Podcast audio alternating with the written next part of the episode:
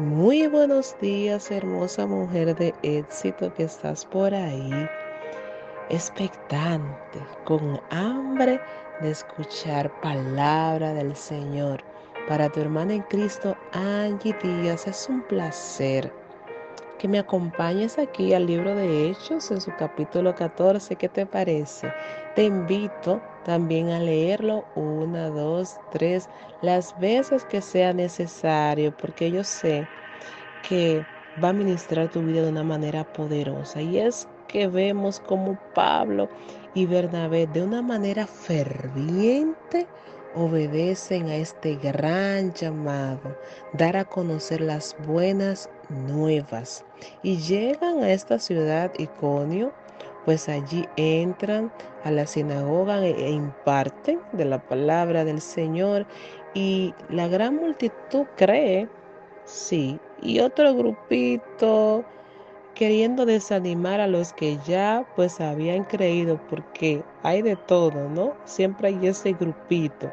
Pero la gran multitud creyó, tanto judíos como no judíos, y su grupito de incrédulos también. De todos modos, Pablo y Bernabé hablaron, predicaron, expusieron, impartieron de la palabra del Señor y sucedían señales y prodigios mientras esto acontecía. A pesar de todo, esta ciudad estaba dividida. Sí, estaba dividida y se levantó un complot contra estos hombres de Dios, lo cual los llevó a tener que salir evidentemente de la ciudad, a huir, para ser más específica. Tuvieron que irse a Listra y a Derbe. Estas estos lugares pertenecían a la ciudad de Licanoia y predicaban porque nada los paraba. Impresionante, ¿no?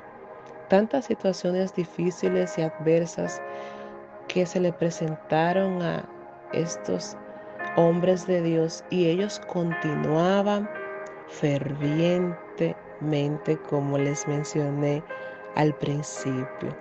En la ciudad específicamente, en esta ciudad se encontraron con un lisiado en Listra y este hombre recibe la sanidad a través de Pablo.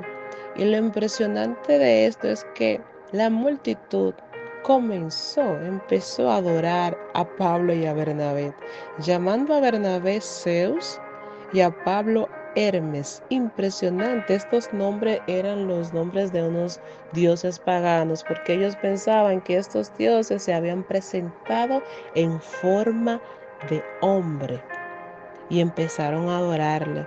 El sacerdote de este templo en el cual se adoraba estos dioses inmediatamente llegó. Ese templo estaba fuera de la ciudad y llevó toros y guirnaldas para ofrecerles sacrificio. Ay, pero Pablo y Bernabé tenían bien claro, mujer de éxito, de quién era toda gloria, de quién era toda honra.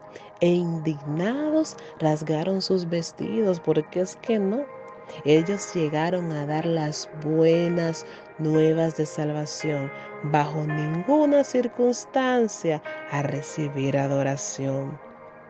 Wow, yo sé que en esta mañana vas a salir enamorada de la forma, repito, ferviente, apasionada con la cual estos hombres cumplían con la asignación. Y miren esta parte que cautivó también mucho mi atención. Llegaron de Antioquía y de Iconio unos judíos que, que hicieron cambiar de parecer a la multitud y apedrearon a Pablo. Lo apedrearon, mujer de éxito. Escuchen lo siguiente.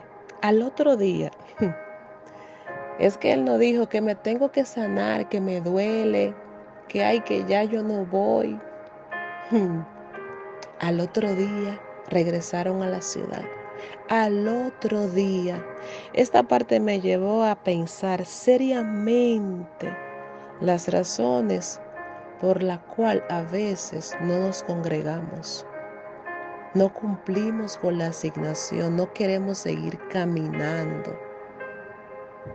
Seriamente las pensé al otro día. Cuando pase cualquier adversidad, cualquier situación que te quiera desanimar y que te diga quédate en tu casa o no prediques o no seas ejemplo en tu trabajo, no lleves las buenas nuevas de salvación. Recuerda, Pablo apedreado al otro día continuó. ¡Wow! Impresionante. Dios te bendiga en esta preciosa mañana y apasionate por esa asignación.